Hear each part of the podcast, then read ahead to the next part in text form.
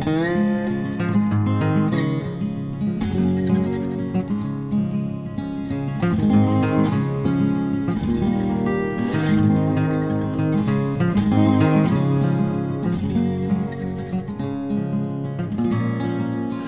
Pferdefreunde, ich bin Johanna von Intuitive Equestrian. Und ich bin Sven.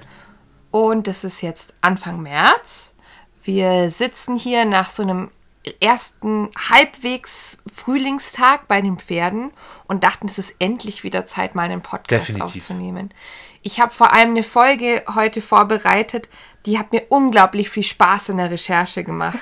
Die beschäftigt mich jetzt im Grunde seit Januar, also seit anderthalb bis zwei Monaten im Grunde schon. Einige, die auf Instagram dir folgen, könnten es ahnen, um was es geht. Wobei es halt nicht weiß ja jeder sowieso, um was es geht, weil sie den ihr, Titel lesen. Ihr lest ja den Titel, aber vielleicht habt ihr euch das schon mal gedacht, als ihr mir mal auf Instagram in die Stories geschaut habt, weil ich habe schon ein bisschen drüber gesprochen in letzter Zeit. Ah, Jetzt lass die Blase platzen. Ah, Es, es wird heute um den Immenhof gehen, aber ja, das ist alles jetzt gar nicht so, wie sich das jetzt anhört. Das ist jetzt nicht Immenhof, Trippel, Trappel, Pony, Idylle, sondern ich habe mich mal damit beschäftigt, was hat denn der Immenhof in der Rezeption der Freizeitreiterei so angestellt, in Anführungszeichen.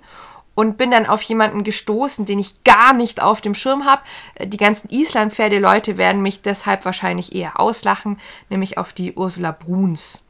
Die hast du, glaube ich, auch nicht gekannt. Natürlich nicht. Ich kenne, was du nicht kennst, kenne ich sowieso nicht. ähm, eine ganz bedeutende Frau, weil die hat die Bücher oder beziehungsweise das Buch geschrieben, auf dem die Immenhof-Filme basieren. Und es war auch jemand, der die Freizeitreiter-Szene extrem beeinflusst hat. Also der selber auch irgendwann einen, einen Ausbildungsstall, ein sogenanntes Te Testzentrum, so hat sie es genannt, hatte. Aber dazu kommen wir vielleicht später noch vielleicht vorneweg nochmal was, warum ich mich denn eigentlich mit der Rezeption der Freizeitreiterei beschäftigt habe. Ich persönlich finde es unglaublich spannend. Ich komme ja selber aus einer Pferdemenschenfamilie, mal zu überlegen, woher bestimmtes Gedankengut kommt und ja, auch mal zu hinterfragen, wie wir so unseren Alltag mit den Pferden gestalten und ob das alles so praktikabel ist heute oder nicht. Und ich habe vor längerem schon ein Buch dazu mir mal geholt, ein ganz sperriges, eine Dissertation, über die habe ich auch schon mal im Podcast gesprochen. Das Pferd im Nachkriegs... Nein, das Pferd im Nachpferdezeitalter, so rum, nicht das Nachkriegszeitalter. Ähm, ja, an dem Titel merkt man vielleicht schon, wie gesagt, es ist sperrig. Ja, du Kannst hast es ja kaum rausbekommen. äh, es ist nicht nur so, dass es mir kaum über die Lippen geht, sondern es ist eine kulturwissenschaftliche Dissertation. Die ganzen Quellen sind ganz umständlich immer in großen Abschnitten mit eingearbeitet und es liest sich überhaupt nicht angenehm runter. Aber dieses Buch hat mich letztendlich auf den Immenhof gebracht.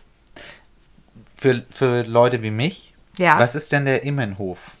Aha, äh, also der Immenhof bzw. die Immenhof-Filme sind Filme aus den 1950er bzw. ich glaube frühen 60er Jahren und es gibt dann noch später wieder welche, die neu aufgelegt wurden. In den 70ern wurde das Ganze nochmal aufgegriffen. Jetzt vor ein paar Jahren, also nach 2000, wurde das auch nochmal aufgegriffen. Aber letztendlich basiert das auf einem Buch, nämlich Dick und Dalli und die Ponys von Ursula Bruns. Okay. Und Wenn- eigentlich kennt man es, wenn man voll in der Pferde, wenn man als Pferdemädchen aufwächst, dann kennt Dann kennst du die ganz frühen Filme, wobei ich gestehen muss, ich habe ja jetzt in Vorbereitung auf diesen Podcast die Filme nochmal angeguckt und ich hatte sie ganz, ganz falsch in Erinnerung. Also ich habe die irgendwann mal als Jugendliche mit 13, 14, denke ich, mal geschaut und damals war bei mir nur, ach ja, nett Ponys und es wird gesungen und ach, alle sind irgendwie nett gekleidet und ne. Ich hatte aber von dem Inhalt überhaupt nichts mehr im Kopf. Ich habe ja ein bisschen reingespitzelt, ich habe Mhm. ja auch mal ein bisschen zugeguckt, als du sie angeguckt hast. Sind das auch die Filme so ein bisschen prototypisch für hier äh, Bibi und Tina? Das habe ich auch überlegt. Also das ist so eine Theorie von mir gewesen. Ich habe aber dazu jetzt leider nichts gefunden, keine Bestätigung. müsste man mal weiter recherchieren in der Richtung. Ich glaube aber, dass die generell ganz arg bestimmt haben, beeinflusst haben, wie in Deutschland Pferdefilme gedreht werden. Genau, da denke ich auch an gar nicht so arg pferdelastige Filme, sondern, oder was heißt pferdelastig? Ich glaube, so von dem Schnitt, so wie mir das auch rüberkam, hätte ich das auch als Prototyp für viele ähm, so romantisch angehauchte, oh nein, mein Hof wird verkauft. Oh, der hübsche Mann macht Ja. ein Geschäft in meinem, ha in meinem Ort auf. Oh, wir verlieben uns. Ah, ist eigentlich ganz böse. Also so ein bisschen kam mir dieses, So, So so, typische Mädchen oder also So vom- für junge Frauen vielleicht auch noch solche Filme. Mhm. Und die Pferde jetzt, ich finde jetzt im, im Fall von den frühen Immenhof-Filmen sind die Pferde zwar wichtig, wenn man es aber mit der Buchvorlage vergleicht, eigentlich nicht. also die Buchvorlage sind die Pferde deutlich Da mehr. sind die deutlich wichtiger und also wir kommen nachher mal zum Inhalt von beidem. Ähm, das ist wie Tag und Nacht. Ist ja auch klar, aus, aus so einem kleinen Buch, ich habe es hier gerade auf- meinem Schoß liegen, das hat äh, nur ein paar hundert Seiten, das ist wirklich ein ganz kleines Büchlein, das ich in einem Nachmittag weggelesen habe. Daraus hat man drei Filme gemacht. Okay. Ja. Also ich denke, da ist dann irgendwie schon vorprogrammiert, dass natürlich inhaltlich da einiges auseinanderklafft Okay. und ja. Möchtest du uns dann mal anfangen, so einen kleinen Umriss zu geben? Ja, ich habe gedacht, wir starten mal so ein bisschen mit dieser Geschichte der Freizeitreiterei, weil ich finde, man muss den Immenhof, aber auch Dick und Dalli vor dem Hintergrund der Geschichte verstehen.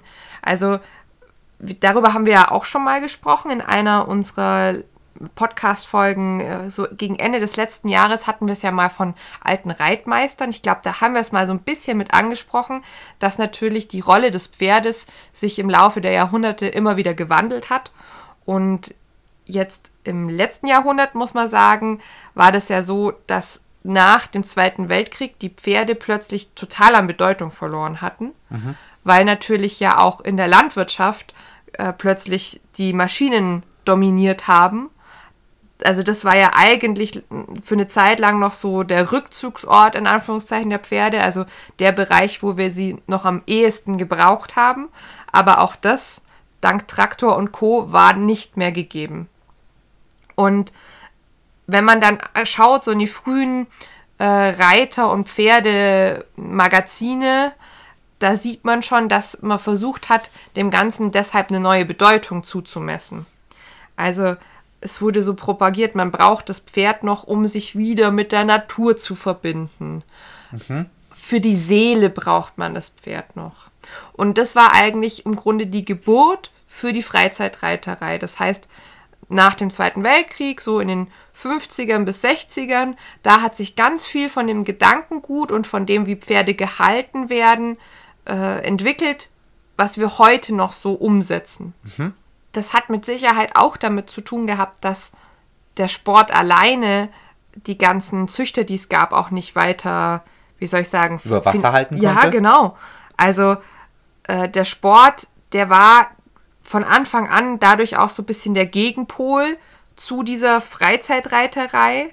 Also so in den 50ern wollte man so einen zweiten Weg finden. Eine Reiterei, die eben nicht irgendwie auf Olympia, auf Wettkämpfe ausgelegt ist, sondern eher so in Richtung das Konzept vom humanen Freizeitsportler auch geht. Also jemand, der jetzt irgendwie in Fußballverein geht, aber der deshalb nicht jedes Hochleistungssport. Genau, genau. genau. Okay, hat das auch so ein bisschen was damit zu tun, würde ich mir jetzt so vorstellen, gerade wo die fetten Jahre dann kommen, gerade so in den 60ern, wo dann auch das Bürgertum deutlich mehr Reichtum auch hat und vielleicht das auch als Statussymbol auch mit Mhm. genau, verwenden möchte, Mit oder? Sicherheit. Ich gehe auch davon aus. Ich habe noch ein bisschen recherchiert in Richtung Reitvereine, weil ich auch da ähnlich gedacht habe wie du. Und es ist tatsächlich so, die fetten Jahre der Reitvereine waren so 1957 bis 1971. Mhm. In der Zeit hatte man eine Zuwachsrate von 308 Prozent. Wow, Ja. das ist schon einiges. Ja, und man muss da auch wieder auf die Zusammensetzung gucken. Also, wer war denn dann ein, angemeldet in diesen Reitvereinen? Wirklich die, die Sportler waren, die Turniere besucht haben, waren nur bei 5,2 Prozent. Okay, interessant.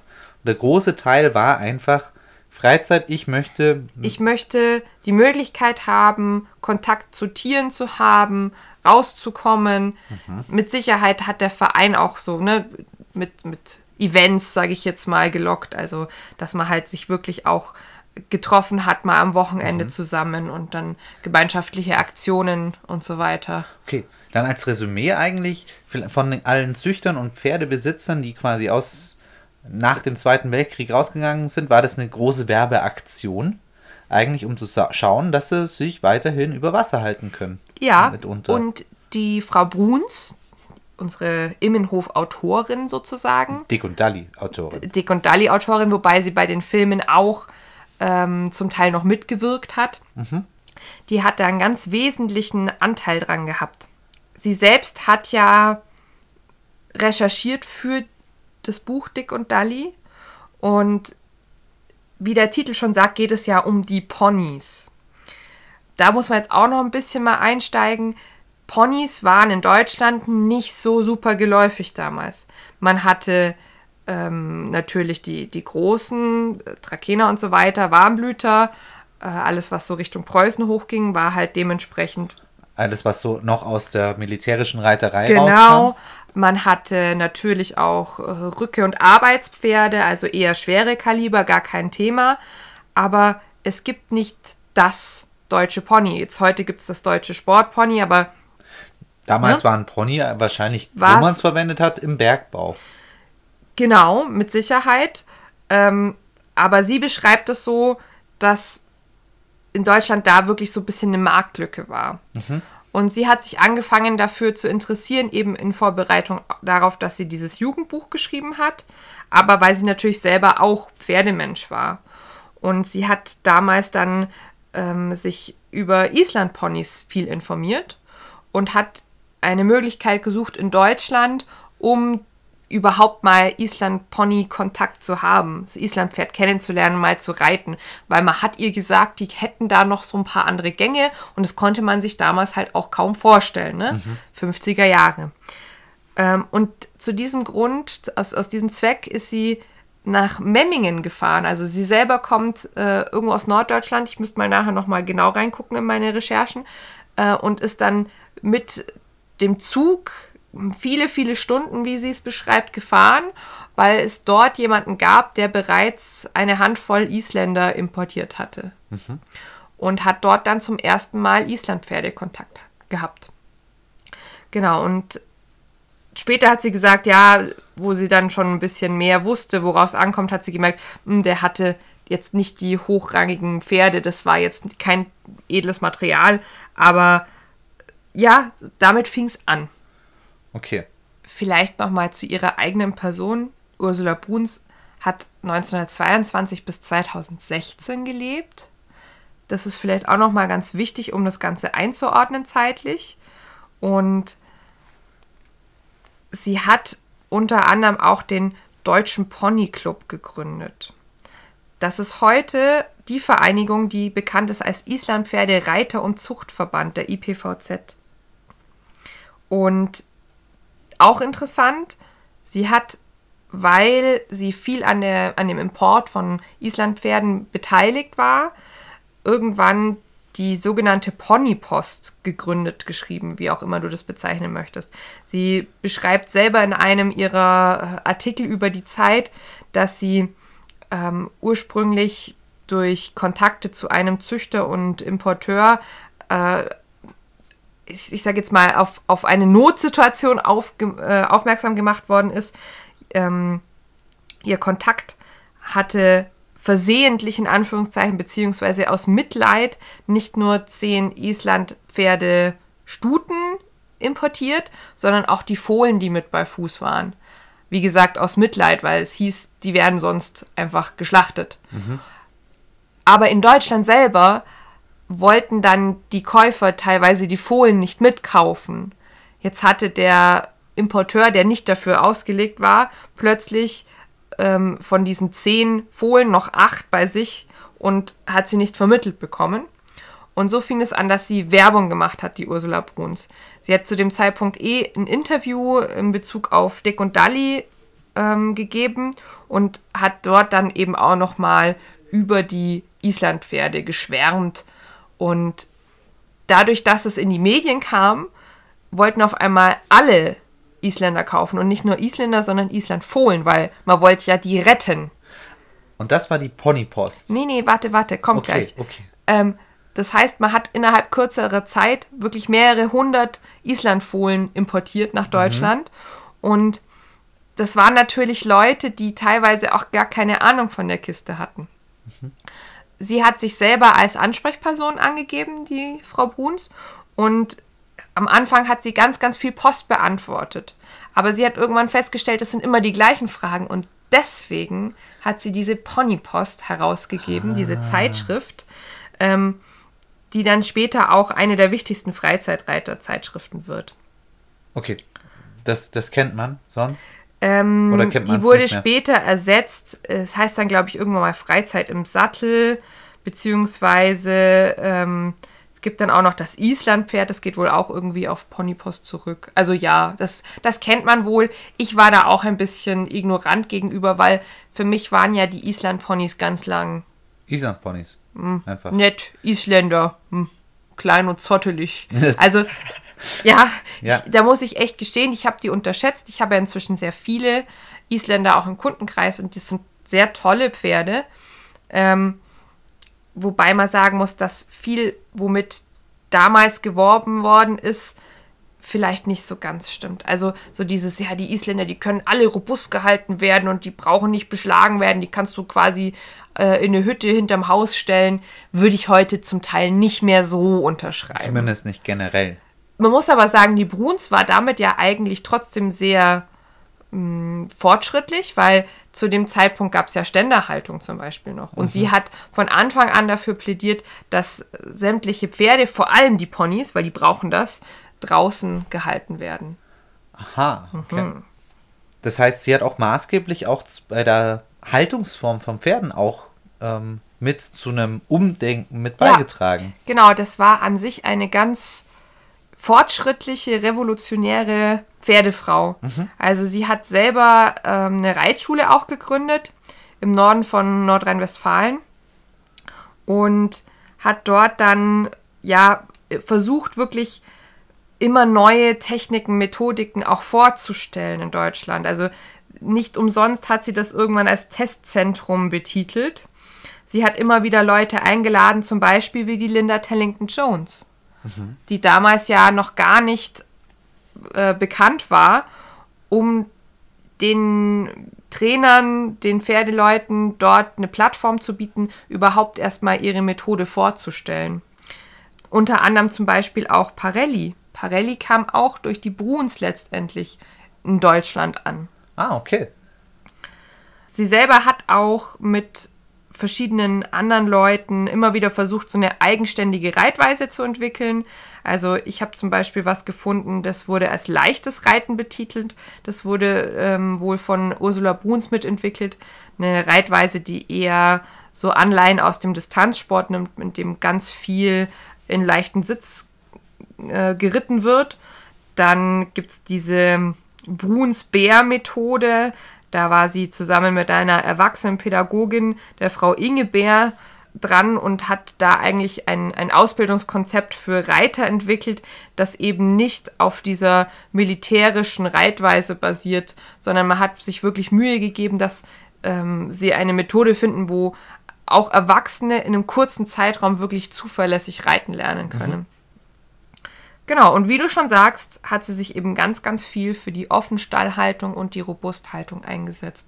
Sie war selber der Meinung, dass jedes Pferd eigentlich in Offen- oder Robuststallhaltung leben kann, solange es nur ordentlich daran gewöhnt ist. Und diesen Einschub, den finde ich ganz gut, dass sie wirklich gesagt hat, ja, aber das, das müssen die von klein auf, müssen die das erlebt haben. Du kannst jetzt nicht einfach ein Sportpferd nehmen und hier in deine, auf deine Wiese schmeißen, so nach dem Motto friss oder stirb, sondern sie hat sich da viele Gedanken dazu gemacht. Vor diesem Hintergrund schwenkt man jetzt um einmal auf das Buch Dick und Dali und die Ponys. Ja? Dieses Buch hat sie 1950 geschrieben und das Buch selber spielt während ja ungefähr drei Wintermonate in Norddeutschland. Ich meine, dass ein Ort gar nicht genannt wird, aber ja, in, in Norddeutschland auf dem Land in den 50ern logischerweise, also Nachkriegszeit. Und es geht um Dick und Dalli, die eigentlich nicht Dick und Dalli heißen, sondern Barbara und Brigitte. Warum sie Dick und Dalli heißen, wird nicht so ganz erklärt. Das weiß Ursula Bruns selber auch nicht, die, die ja mhm. dort immer erzählt. Und man merkt an dem Buch auch wirklich so ein bisschen, das ist ein Kind der Zeit. Also ich glaube, so würde man heute kein Jugendbuch mehr schreiben, eher ein Kinderbuch. Es ist immer wieder in so Kapitel unterteilt, die du gut auch einfach als einzelne Episoden lesen könntest, als so gute Nachtgeschichten würde ich es jetzt mal nennen. Trotzdem relativ unterhaltsam und Dick und Dalli leben auf einem Gehöft äh, mit ihrer Großmutter, der Oma Jansen, und der Tante Tilde. Sie sind Waisen, ihre Eltern sind verstorben. Es gibt noch einen Knecht, den Hannes, der sich um die ganzen Arbeiten an dem Hof kümmert. Aber die große Aufgabe von Dick und Dalli ist, sich um die Ponys zu kümmern. Also die Familie lebt neben diesen ganzen kleinen landwirtschaftlichen Einnahmen vor allem von dem Verkauf von Shetland und Island Ponys. Und das hört sich jetzt recht idyllisch an. Ich habe mir als Erwachsene, die da drauf guckt, häufig gedacht, heu, das ist aber ein hartes Leben, das die da führen. Also vielleicht ist es auch so unsere Perspektive, weil wir heute einfach nicht mehr so ein hartes Leben haben wie in der Nachkriegszeit. Aber die Kinder stehen zum Beispiel auf und also man muss dazu ein bisschen ausholen. Sie haben eine seltsame Idee der Abhärtung entwickelt. Also sie haben äh, eins von den Mädchen hat zum Geburtstag ein Buch über nordische Sagen geschenkt bekommen und die Wikinger, die härten sich ja auch ab. Mhm. Das heißt, jeder Morgen fängt eigentlich an mit Morgensport und sich einmal mit Schnee abreiben gehen. Kalte Dusche und so, ne? Mhm. Die machen das auch, damit sie nicht krank werden, weil sie dürfen jetzt in den Wintermonaten nicht krank werden, weil dann niemand die Ponys versorgt. Ah, ist das auch so ein bisschen das Thema des harten Landmenschens? Genau, so ein bisschen der, der harte, der, aber der auch gesund ist. Also wir denken wieder an diesen Zeitgeist der Freizeitreiterei. Der Mensch muss sich mit der Natur verbinden. Das ist gut für die Seele und so weiter.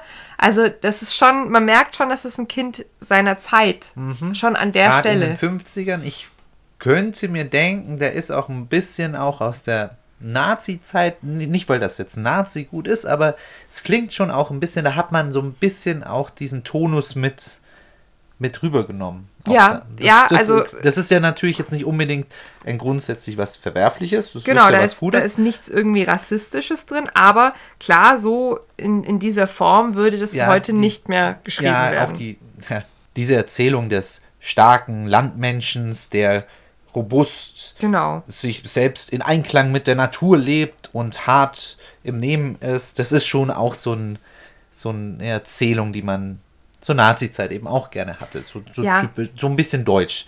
Ja, aber das ist ja jetzt. Vor allem wird das Ganze auch nochmal gegenübergestellt von, von dem weichlichen Stadtjungen später. Mhm. Also Dick und Dalli, zuerst lernen wir so ein bisschen was über ihr Leben kennen, wie sie jeden Morgen mit dem Ponygespann zur Schule fahren.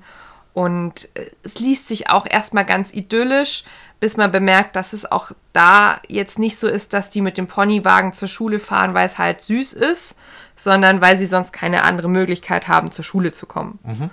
Dann bekommt man mit, dass das große Ereignis, das am Horizont steht, gleich zu Beginn, ist, dass sie Besuch bekommen von ihrem Vetter äh, Edelbert.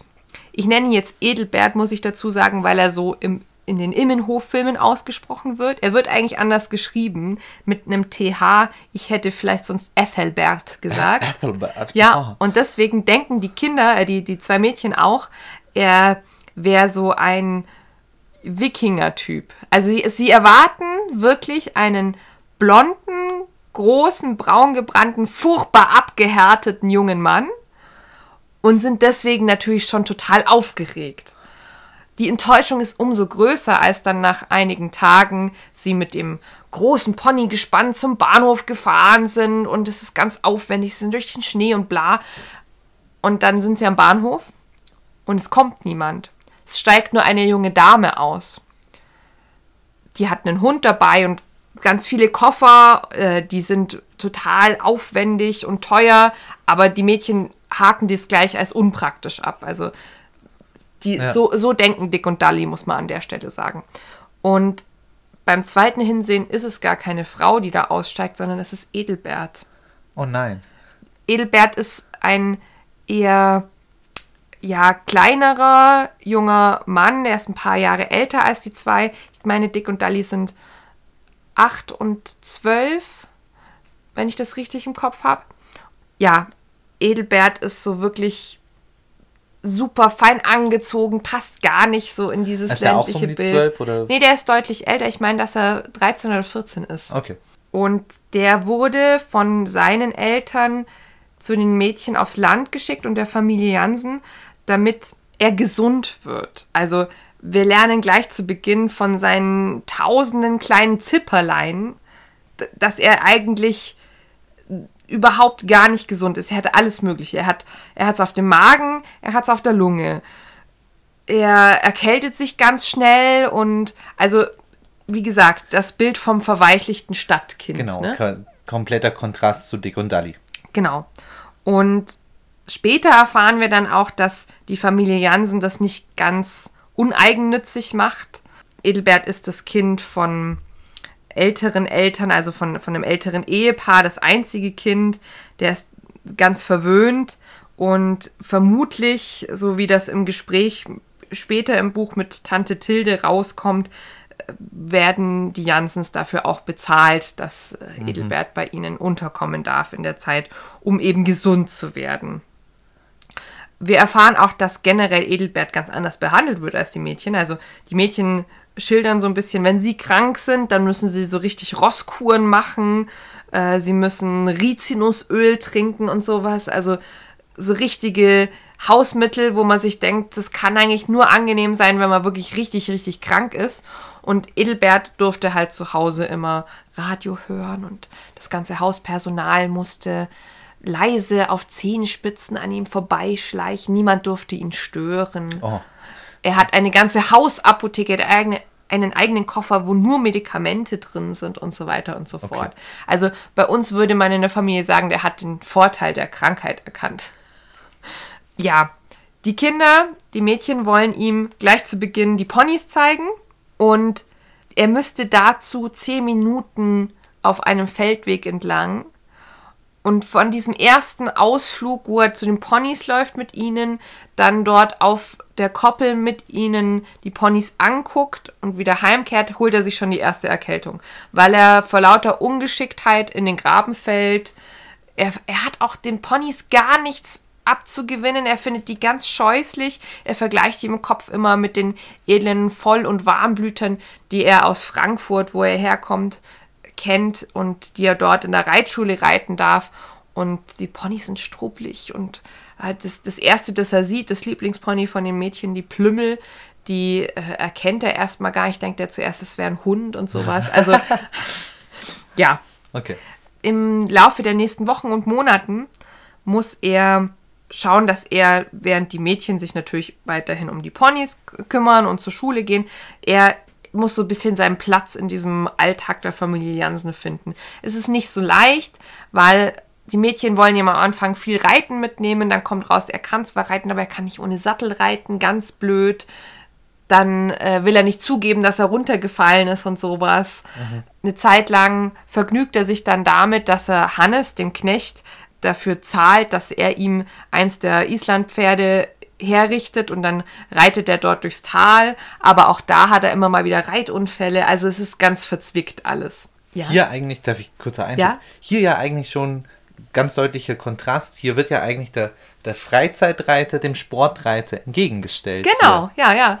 Weil die Mädchen, dadurch, dass sie mit den Pferden leben, sie sind zwar Freizeitreiter, wobei das müsste man jetzt hier auch in Frage stellen, weil die ja wirklich die Pferde ausbilden, um sie im Frühjahr zu verkaufen. Also im Buch finden dann auch, äh, findet ein Verkaufsgespräch auch statt, wo sie ihre Pferde dann vorführen müssen und so weiter. würde man ja heute dann nicht als Freizeitreiter bezeichnen. Klar, aber sie sind schon so ein bisschen prototypisch Genau, ja. ähm, dargestellt. Ne, ma- auch mal ohne Sattel und, und, Und die- viel im Einklang. Die Die bilden die jungen Ponys aus und, ne? Ja. putzen sie selber, sind voll, voll damit Füttern dabei. müssen sie sie auch zweimal täglich. Wobei man da auch wieder sagen muss, wie realistisch wäre es heute, dass Kinder Ponys selbstständig ausbilden. Das war, also wenn man Geschichten unserer Eltern oder unsere Großeltern, das war früher damals so üblich. Ja, das ist, kann aber auch so sein, dass das wie früher unser Schulweg war. Ne? Ja, der Schulweg, der dann immer ganz scheußlich ist. genau, Ja. richtig. Aber guter Einschub, hast du gut beobachtet. Ich erzähle dir jetzt ein bisschen, was noch weiter passiert. Es, dieses Thema, das, das bäumt sich nämlich dann im Verlaufe des Buches noch auf. Okay. Dick und Dally haben, wie soll ich das sagen, ähm, es gibt einen, einen Hof in der Gegend, äh, den sie samt Besitzer verabscheuen, den sie richtig schlimm finden. Reiterferien in der Heide heißt das Ganze. Und es gibt den Oberst von Roth und seinen Knecht Kladu Kladrubrigkeit. Schwierig. Jemand, der vor kurzem wohl auch erst dorthin gezogen ist. Und die mögen diese Art des Hofes nicht, weil beim äh, Oberst von Roth, beim Herrn von Roth, dürfen die Pferde nicht auf die Weide.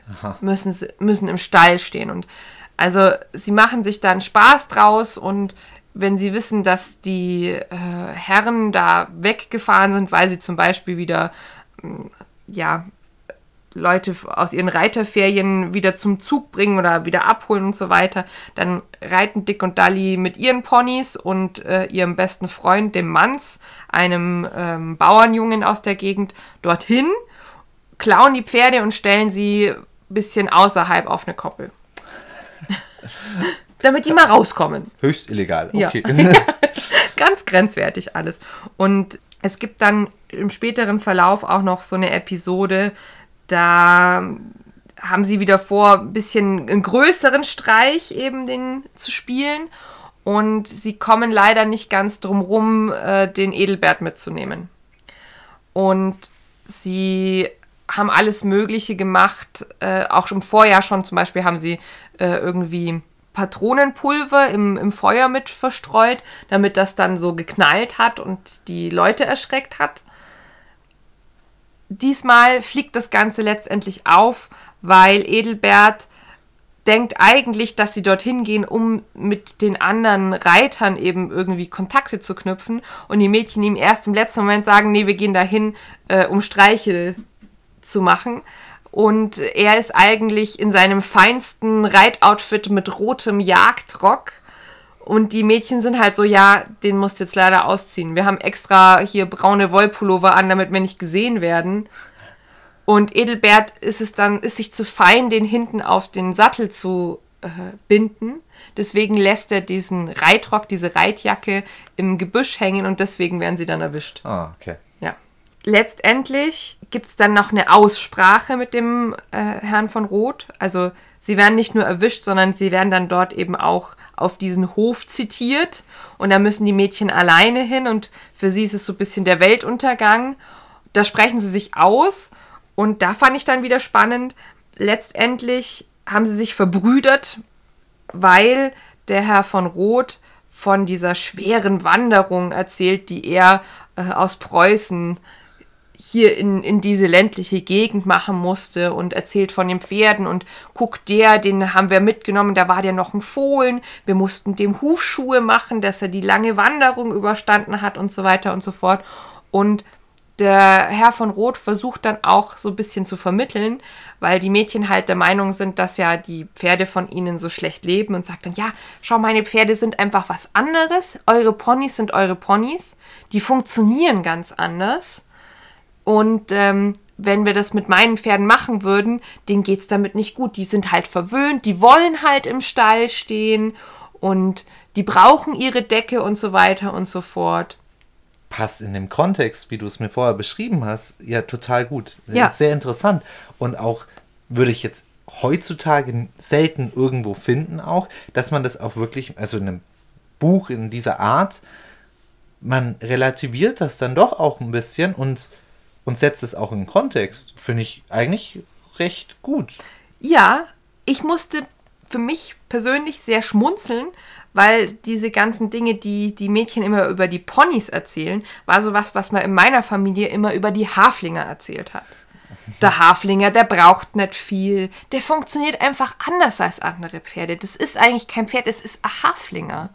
Und so ähnlich sind die Mädchen auch mit ihren Ponys letztlich. Ne? Die leben immer draußen, die sind so robust, die brauchst du nicht beschlagen und so weiter und so fort. Ne?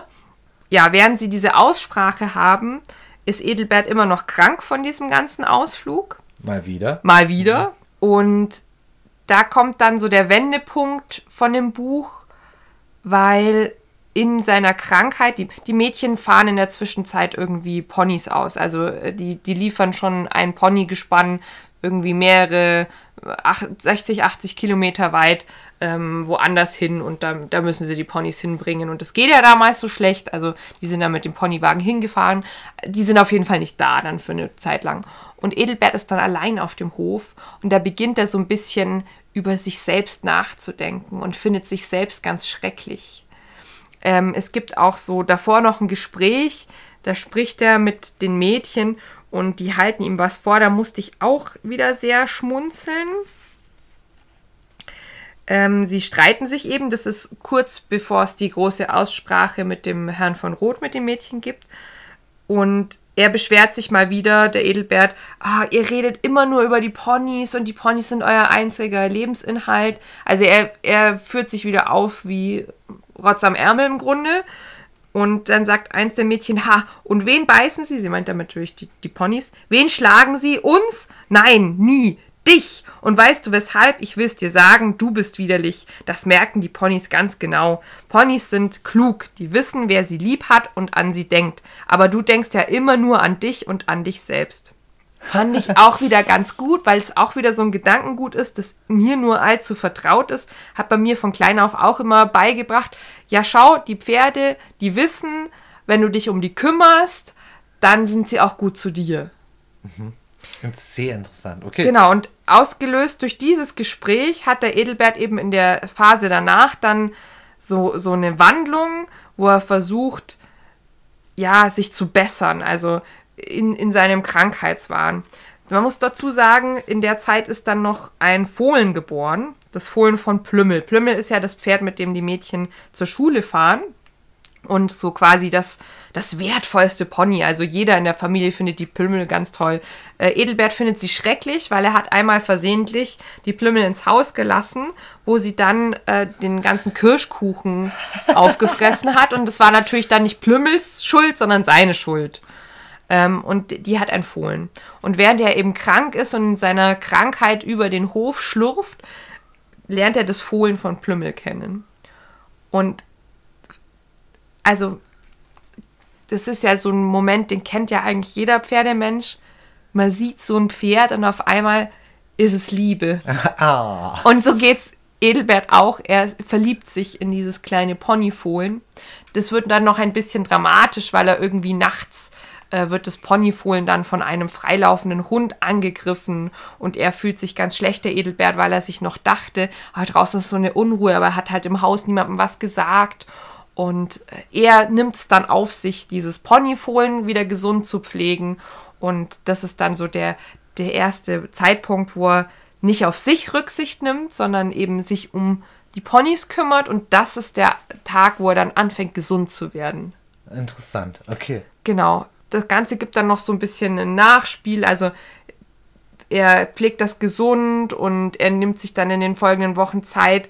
Er, er macht wieder alles gut, was er quasi kaputt gemacht hat. Er hat zum Beispiel dem, dem Knecht, äh, dem Hannes, hat er seine Lieblingspfeife kaputt gemacht und dachte, er kann es einfach ersetzen. Da versucht er dann auch eben stattdessen die einfach nur zu reparieren und die Mädchen gehen mit ihm ganz viel reiten und er versucht tatsächlich mal ohne Sattel zu reiten und, Und gibt sich Mühe. Also genau, gibt sich Mühe. Und der, der, das letzte bisschen, was wir so sehen in der Geschichte, ist, wie sie dann äh, die, die zwei Mädchen, der Manns, der Bauernjunge und der Edelbert sitzen im Wald nach einem längeren Ritt. Edelbert ist ohne Sattel über einen Zaun gesprungen mit seinem Pony Und äh, das haben nicht mal die anderen geschafft.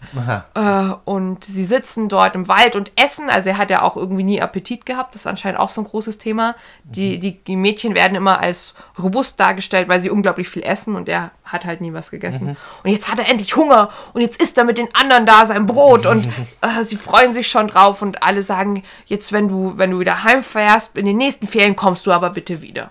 Okay, Und das ist das Ende von dem Buch.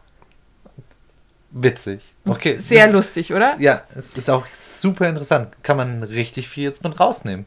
Ja, finde ich auch. Also, also wenn es so ein bisschen das, der Prototyp im Allgemeinen ist, Mhm. der Prototyp des Freizeitreiters und viele Sachen, die du jetzt auch schon zwischen eingeschoben hast mit dem Gedankengut, das irgendwo ist. Also jetzt mal wertefrei genommen, ja. ähm, das gibt's. Das, das ist viel jetzt heute auch noch in Köpfen genauso drin. Ja. Gerade dieses, du musst, du musst dein Pferd nur lieb haben. Also das ist sowas, da habe ich mich schon oft gefragt, woher kommt das eigentlich? Weil Liebhaben allein reicht halt leider nicht eigentlich, wenn wir jetzt so realistisch drüber sprechen. Aber klar, äh, Liebhaben bringt halt einem dazu, dass man zum Beispiel, äh, obwohl man selber eine Erkältung hat, nachts ähm, im, im Pferdestall wartet, bis das Fohlen wieder gesund gepflegt ist. Ne? Du musst im Freizeitreiten ist aber auch ein anderer Motivator. Mhm. Also wenn du jetzt im Freizeitreiten-Bereich bist und gerade wenn man mal 1950 zurückspulen, da haben Tiere einen anderen Stellenwert als heute. Ja, Und wenn du sagst, okay, ich bin jetzt Freizeitreiter, ich kann mir das leisten, ein Pferd zu haben und so weiter und so fort. Und jetzt ist der Wert dieses Pferdes nicht wirklich hoch, nicht emotional, vielleicht nur geldbeuteltechnisch.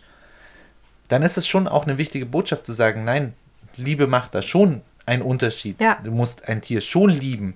Also wie du mit dem umgehst, so spiegelt es auch wieder das zurück. Das ist quasi der Umgang, wie wir mit Tieren umgehen. Ja, weil du das gerade sagst, auch spannend. Auch so eine Episode noch.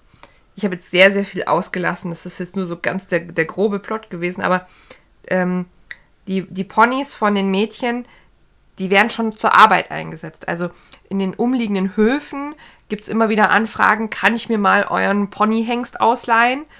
Und wir erfahren dann später auch in dem Buch, warum. Der arbeitet alleine selbstständig. Der braucht niemanden, der ihn einweist, sondern der geht in den Wald, dort steht ein Arbeiter, spannt da einen Holzstamm äh, an, dann trabt er selbstständig den Waldweg runter bis vorne, wo der große Karren steht. Da steht der zweite Arbeiter, der spannt dort wieder auf und das Pferd läuft wieder, oder das Pony läuft wieder zurück und das Ganze fängt von vorne Witzig, an. okay. Also der ersetzt tatsächlich eine Arbeitskraft.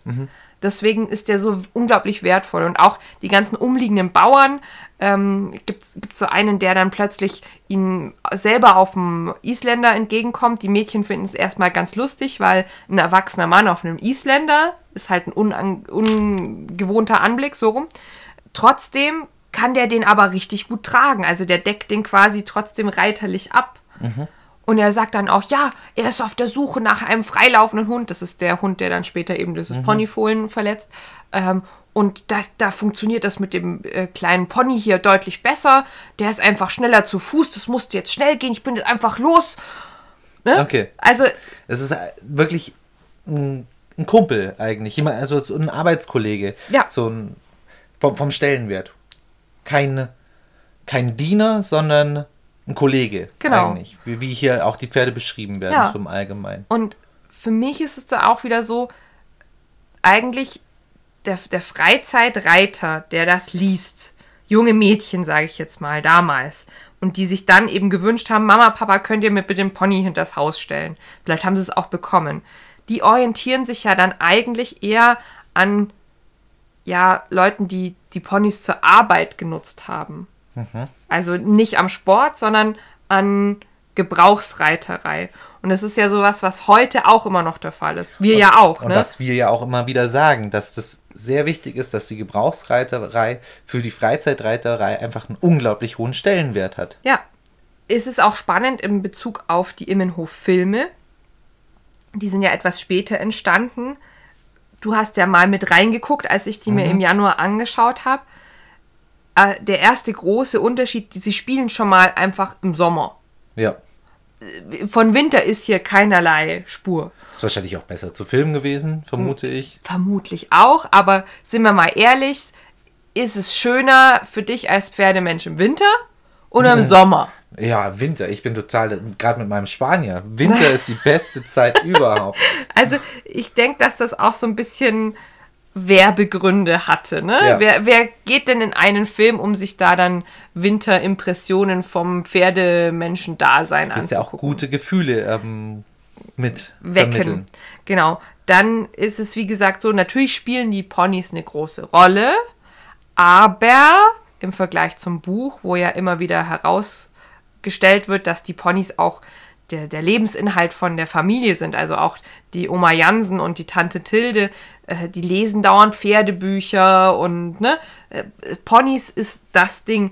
Im, Im Film ist es eher so, ja, wir haben hier ein bisschen eine Liebesgeschichte und da ein bisschen eine Liebesgeschichte. Es gibt hier im Buch auch eine, aber die erfahren wir nur am Rande. Die Tante Tilde heiratet nämlich dann später den Oberst von Rot. Aber Ja, aber Liebesgeschichte geht natürlich im Film besser. geht immer. Und dann natürlich auch noch die Filme. Es wird sehr viel gesungen. Ich hasse Das wäre ganz schrecklich. Ich hasse es. Ich, ich fand es irgendwann ganz witzig und unterhaltsam. Du hast halt mitgesungen mal einmal und ich musste mir das den ganzen nächsten Tag anhören, weil du den Ohrwurm hattest. Es war schrecklich. Ich fand es ganz witzig. Ähm, Du Pferdemädchen. Ja, wie gesagt, ich habe das ja auch schon als Jugendliche mal gesehen. Ja, äh, ganz anders. Also auch so dieser Kontrast mit dem Edelbert, der so verweichlicht ist, Er kommt schon rüber. kommt rüber, aber zum Beispiel dieses Schlüsselgespräch hat er nicht mit den Mädchen, sondern mit dem Herrn von Roth, der dann eher so von Mann zu Mann jetzt stell dich nicht so an. Du musst ein gescheiter Kerl sein. Wenn man was will, dann kann man ja dafür auch arbeiten. Ja, es ist schon ein bisschen anderer Tonus, wie du das jetzt hier beschrieben hast. Trotzdem, was ich von beiden Sachen jetzt so ein bisschen mitnehme, sind, ist schon so ein bisschen dieser schlechte Beigeschmack, weil ich habe ja ein bisschen zugeguckt, beim Film vor allem. Und was mich da ganz viel stört, und das hast du jetzt öfters angeklungen, das ist, mit Liebe reiten reicht. Und da wirkt auch einfach, die lassen es auch so einfach aussehen. Das ist bei vielen Pferdefilmen auch so ein bisschen ein Problem im Allgemeinen. Es sieht so einfach aus und es ist ja einfach ohne Sattel und einfach nur über Stock und Stein und das reicht dafür. Und vor allem das Pferd einfach nur auf dem Gras stehen und es ist glücklich und es geht allen gut. Im Buch, wie gesagt, kommt es ein bisschen anders rüber. Ja? Also gerade so dieses, ähm, dass das alles so einfach ist. Edelbert versucht ja viele Aufgaben zu machen, die Dick und Dalli eben täglich ableisten müssen und merkt dann, oh Mist, die machen das hier so nebenbei und zack, zack, aber allein das Heu äh, zu den Pferden zu bringen, ist ein Riesenaufwand und man muss geschickt sein, um den Heuwagen vollzustopfen und so weiter und so fort. Im Film kommt das eher so rüber, der ist einfach ein Trottel und kriegt es nicht auf die Reihe. Genau, ja. Und, und eigentlich ist das, eigentlich wäre das total einfach. So Ja, kommt es im Film ja. eher rüber. Und wenn, wenn ich jetzt ein Jugendlicher wäre oder auch ein jugendliches Mädchen oder egal, wenn ich, wenn ich das sehen würde, dann würde ich auch denken, oh ja, das, das schaut alles so, so einfach und gemütlich. Was- was und stellt er sich denn so und, an? Und schön aus. Abend, schönes Abenteuer Ja. eigentlich die ganze Zeit. Pony einfach und los, so ein bisschen. Das würde ich grundsätzlich dem Film auf jeden Fall, über das Buch kann ich es jetzt nicht urteilen, das würde ich dem Film schon ein bisschen Mhm. ankreiden, weil das ist genau das, was jeder, der jetzt ein Pferd auch selber hat, weiß eigentlich, dass es nicht reicht. Es ist total wichtig und ich finde die Botschaft super, super wichtig.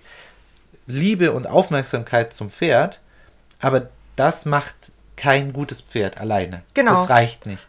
Es Die Mädchen versuchen das schon immer wieder Ja? ja, äh, auch rüberzubringen, beziehungsweise im Buch wird immer wieder schon so ein bisschen aufgezeigt, dass da schon mehr dazu gehört.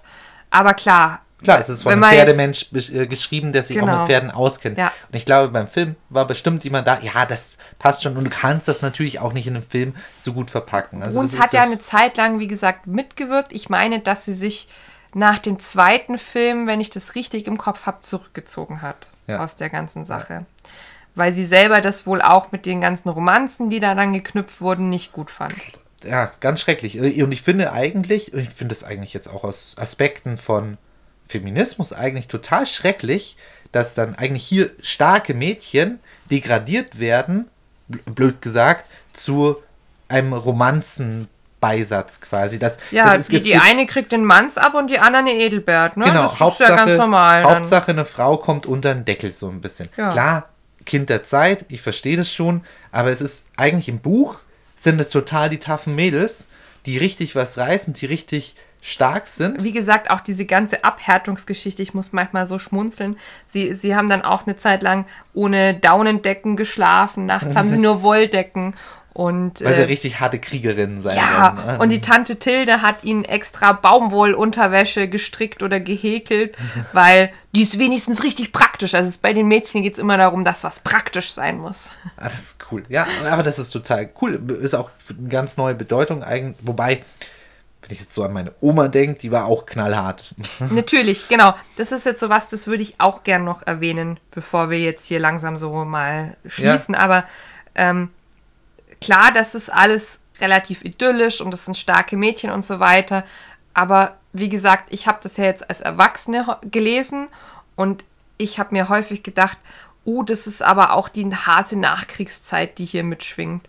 Also es ist ja auch total unrealistisch. Wer würde denn heute seine Kinder mit dem Pony zur Schule schicken? Ja, das gibt's ja nicht mehr. Äh, Ganz nett und so weiter, aber wenn wir ehrlich sind, es ist doch heute viel zu gefährlich. Weil, klar, früher auf dem Land, die, was soll den Mädchen passieren? Da war ja, es waren keine Autos unterwegs oder kaum. Ähm, Die Traktoren und so weiter, die es gab, das waren alles selber Landwirte, die auch Rücksicht genommen haben. Klar. Wa- Was soll da sein? Auch die Unterbringung von dem Pony, ja, der stand halt dann äh, bei, dem, bei dem Dorfschmied mit dabei, während die Mädchen in der Schule sind. Also, Klar. Ja, das das ist ein Kind der Zeit. Das ist, ist ja völlig klar. genau, aber das, ich denke, wie gesagt, das müssen wir uns vor Augen halten, weil es halt so der Blueprint für ganz viele Pferdefilme und Pferdebücher war, die danach hier in Deutschland kamen. Und es dann auch sehr viel vermischt wurde. Und das sieht man, das sind Pferde, die sind regelmäßig geritten, die arbeiten, ja, ne? ja, ähm, die werden trotzdem von, ähm, die werden trotzdem geliebt, die haben einen Stellenwert und das ist auch total wichtig. Und, und das macht's aus. Und ge- genau im Kontrast zum, zum Film, da reicht's einfach nur, Pferd da, passt schon. Im, und Im Film ist es auch so nett, weil dann die ganzen Dorfkinder damit die Ponys reiten. Jeder, jeder geht Und auf je, man, man fragt sich, wie haben sie es denn gelernt? Ja, du hockst dich einfach drauf. Und genau, schon. und genau da kommen dann falsche Bilder in den Kopf. Zum Beispiel unser Lieblingssatz, ich will ja nur ausreiten. Nur ein bisschen ausreiten. Genau. Das ist, das ist einfach, und ich finde es eigentlich schön, dass es im Buch eigentlich gut formuliert wird. Nein, das ist schon ziemlich viel. Klar können das auch kleine Kinder, aber die arbeiten richtig tough und richtig, Jeden richtig Tag, viel also daran. wie gesagt, Schule, Heimkommen, Essen, dann den ganzen Tag Ponyarbeit machen. Ja? Warum? Damit die Familie noch ein Zubrot hat. Also das ist auch nicht nur, weil sie es toll finden, sondern weil sich das sonst mit diesem ganzen Hof wohl gar nicht lohnen würde. Total interessant, dass das Buch eigentlich den, also auf dieser Pferdemenschen-Ebene eine andere Message eigentlich hat, wie der Film, finde ich. Schon. Klar, wie gesagt, diese Schlüsselszene, was ich da vorhin auch vorgelesen habe, das ist schon wichtig, weil letztendlich ist es ja die Liebe, die gerade den Edelbert auch so äh, zur Transformation bewegt. Ich finde das, ga- ganz ehrlich, ich finde es gar nicht so affig. Ich finde, das macht schon einen Unterschied. Das, wenn man, wenn man, wenn man es richtig einordnet, die Liebe. Man kann ja auf- verschiedene Arten und Weisen auch ein, ein Tier lieben und, und auch daran Spaß haben, ähm, dass, dass man mit dem Tier interagiert. Es muss nur im richtigen Kontext stehen. Wir definieren, glaube ich, nur mittlerweile Tierliebe oft falsch oder interpretieren es falsch und heißt, ach, ich gebe dem jetzt da wieder mal irgendwie hier ein Leckerli, dort ein Leckerli und Oh, ich habe dem noch streiche. irgendwas auf die Koppel gestellt, hier Sondern- sein Spielball. Sondern Tierliebe ist vielleicht auch hier, dass ich mich aktiv mit einem Tier auseinandersetze und aktiv darauf achte und wirklich es pflegen möchte und es großziehen will. Und dann eigentlich auch, das ist jetzt vielleicht übers Buch hinaus, das mit Sinn und Verstand.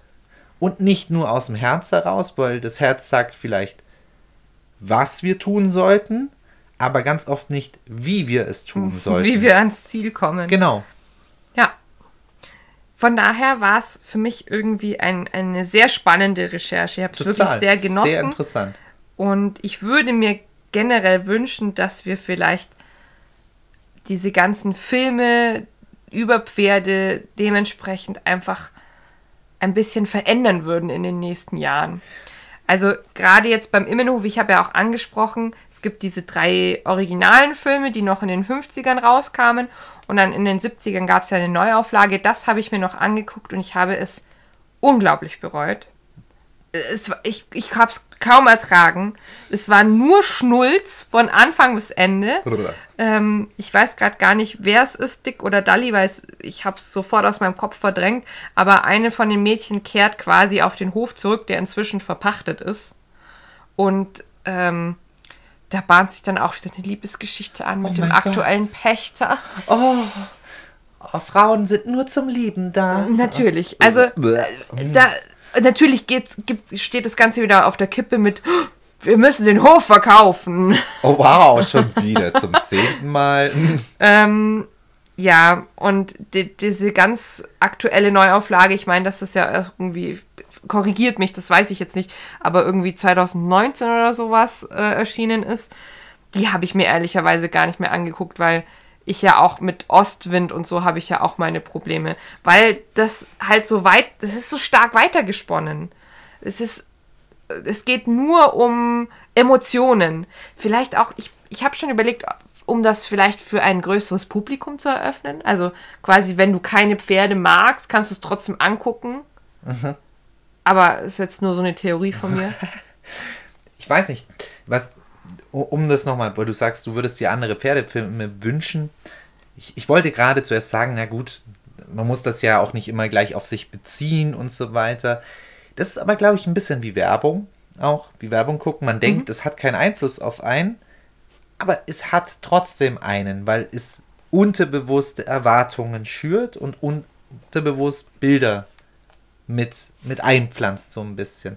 Und ich glaube, dann ist die Enttäuschung vielleicht auch mit dem eigenen Pferd groß. Warum liebt mich mein Pferd zum Beispiel auch nicht? Genau. Warum, warum, warum mag mich mein Ja. Pferd nicht? Also das vermittelt ja vollkommen falsche Bilder.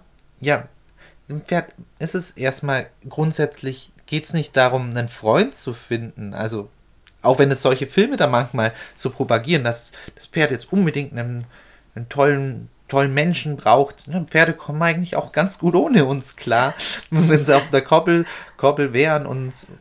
und Wenn da die in- Haltung stimmt, kannst Haltung du die stimmt. einfach ganz Ja, genau. unberührt lassen, theoretisch, ja. Ja, genau. Da kommen die, also aus ihrer Sicht brauchen die uns nicht. Und das ist halt das Problem, wenn dann das im Film so, ja, ich muss und das ist ganz wichtig.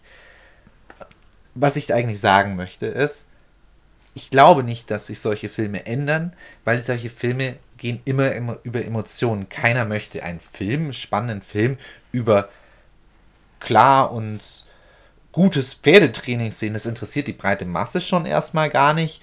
Und das ist auch irgendwie gar nicht das, wie wir. Das, das ist, ich glaube, es ist schon so romantisch verklärt an, in den Medien mit den Pferden, dass der Zug schon fast abgefahren ist. Das ist auch ganz, ganz ehrlich der Grund, warum ich als jugendlicher Mann daran gar kein Interesse hatte. Ich hatte ein komplett falsches Bild vom Pferden. Das hat ja auch auf mich einen Einfluss gehabt. Ich habe ja auch überall Medien, also Bibi und Tina kennt man ja als Junge auch und findet es schrecklich. Wendy und sowas. Wendy, ja, genau. Und das ist ganz schlimm und man findet es einfach nur genau, genau wie, wie diese Filme eigentlich sind. Einfach nur schnulzig.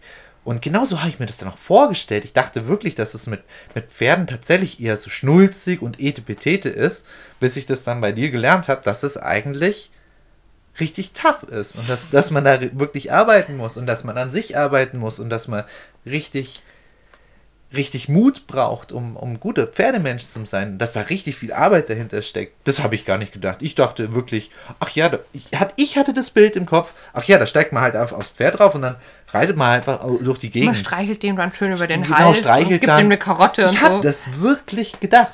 Und ich bin auf dem Land groß geworden, aber naja, Und dann war deine erste Begegnung mit einem Haflinger, der dich fast über den Haufen gelaufen hätte. ich hatte ein bisschen Angst.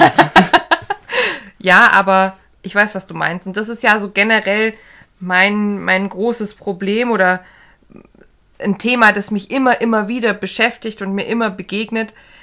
Dieses, wenn du ein Pferdemensch bist, musst du nicht nur dein Pferd lieb haben, sondern musst auch eine gewisse Abhärtung, um wieder ans Buch zu kommen. Muss ein bisschen dick und dalli sein. Du musst dick, dick und dalli sein. Du musst, da Liebe allein reicht nicht. Du musst auch sportlich was mitbringen und äh, du darfst nicht so oft krank werden und du musst mutig sein und Ja. hart und Du musst, dick und dalli sind fit. ja, Das gehört irgendwie schon auch mit dazu. ja. Und- Schön. Äh, Wie gesagt, für mich auch eine tolle Recherche, weil ich das mit der Ursula Bruns so gar nicht auf dem Schirm hatte. Leider. Total interessant. Scheint eine ganz, ganz tolle Pferdefrau gewesen zu sein. Also, wenn ihr die Möglichkeit habt, dann guckt euch mal an, was die so gemacht hat. Ich habe auch geschaut, die hat äh, auch verschiedene Bücher veröffentlicht. Das ist so das nächste, was ich mir jetzt vielleicht noch anschaue. Und ich werde mich auch weiter auf Recherche in Richtung, wie war das mit der Freizeitreiterei begeben, weil das ist ja jetzt nur so eine Facette davon. Wir haben ja noch ganz viele verschiedene Strömungen, die wir so in den letzten ja, 70, 80 Jahren hier in Deutschland beobachten durften, ähm, die vielleicht aber ja auch unser heutzig, heutiges Dasein als Freizeitreiter geprägt haben. Also wir haben ja vorhin schon gesagt, die, die Tellington Jones zum Beispiel, der Parelli, der dann die ganzen Einflüsse aus äh, den USA mit rübergebracht hat. Also da gucke ich auf jeden Fall weiter. Es gibt Bin wahrscheinlich mal irgendwann mal noch was in der Richtung, dass das Ganze noch wieder aufgreift. Ja.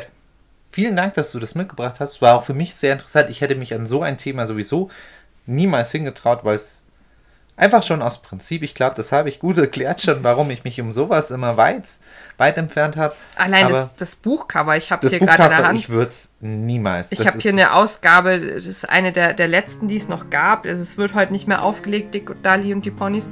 Ähm, hier mit so einer Zeichnung, da sieht man drei Reiter auf Islandpferden. Es ist sehr kindlich, kommt das daher. Das würdest du niemals in die Hand nehmen. Never. Das, also, gar nicht mein Ding.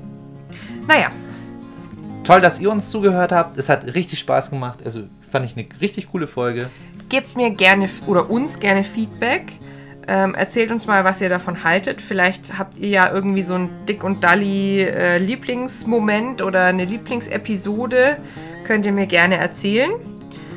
Und dann machen wir, glaube ich, Feierabend für heute. Ganz genau. Und wir hören uns beim nächsten Mal. Tschüss, Pferdefreunde! Ciao!